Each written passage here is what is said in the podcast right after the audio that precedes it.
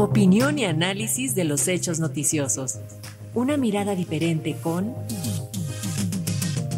Felipe León López.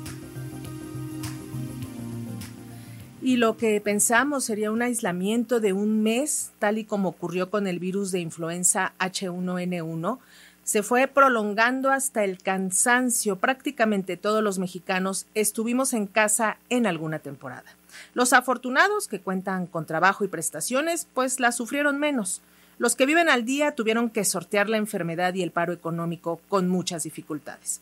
Pero, ¿qué nos dejó esta pandemia a los mexicanos? De eso nos habla Felipe León, a quien saludamos con gusto. Felipe, bienvenido, buenas tardes. ¿Qué tal? Buenas tardes amigos de Red Educación.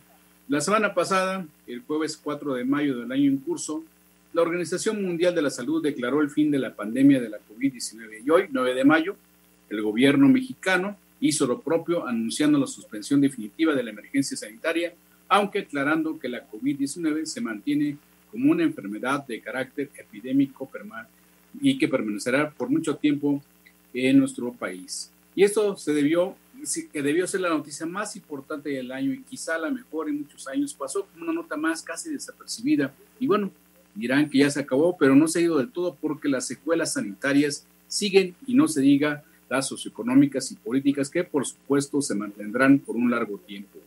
Porque una cosa nos llama la atención es que luego de haber alcanzado los máximos niveles de contagios y decesos por esta enfermedad, la información sobre el avance de las variables de la COVID-19 fue decayendo en el interés público y en el primer nivel de nuestras preocupaciones, y mucho más en México, donde la lucha por el poder político del país parece importarnos más que digerir, analizar y sintetizar en una nueva experiencia para no repetir los mismos errores en una pandemia que duró más de tres años, que se llevó no solo la vida humana, sino nuestra cotidianidad.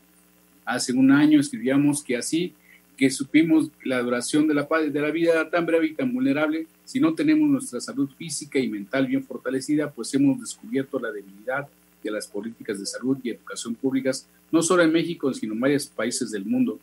Hemos revalorado el tiempo libre que antes exigíamos y algunos no supieron qué hacer con él. La autoorganización y las autolimitaciones generadas por el autoconocimiento sobre la prevención de contagios fue más fuerte que las campañas oficiales y contradictorias que debimos irnos adaptando y no conformarnos a lo que nos decían.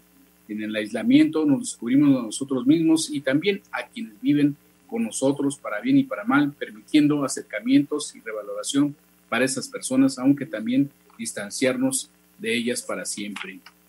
Pero eso ya fue olvidado, así de rápido. Ahora quedamos aún los resilientes que nos tocará recomponer el de por sí descompuesto mundo para las generaciones que vienen, porque una pandemia prolongada tal cual fue la que vivimos con 765 millones de personas infectadas unos 20 millones de fallecimientos a nivel mundial, según los cálculos de la Organización Mundial de la Salud, y ponemos en duda la tasa de letalidad porque las cifras de muertos por esta enfermedad, como ocurrió con anteriores pandemias, quizá nunca lo sabremos con exactitud en México, según los cálculos del INEGI de enero de 2020 a mayo del presente año, fueron más de 334 mil los fallecimientos, 39% más de lo esperado y aunque hay organismos no gubernamentales que apuntan que serían hasta 700 mil los muertos, la verdad sobre el total de muertos fue otra víctima más de la pandemia y de los sistemas de salud pública al desnudo que siguen sin terminar de entender qué pasó. Lo que creemos en la resiliencia para sacar adelante a una generación de jóvenes educado, educandos que vivieron coartadas sus clases, sus convivencias de disfrute de la vida, también forma parte de, la, de esta deformación. Ahora la ausencia de una política integral para resarcir el abandono escolar, la deserción y el retroceso formativo tendrán que esperar 23 años, según han dicho los expertos. Tres años perdidos no fueron tiempo ganado para ninguna institución de educación en nuestro país. Ni qué decir de desigualdad, porque ahora somos más desiguales.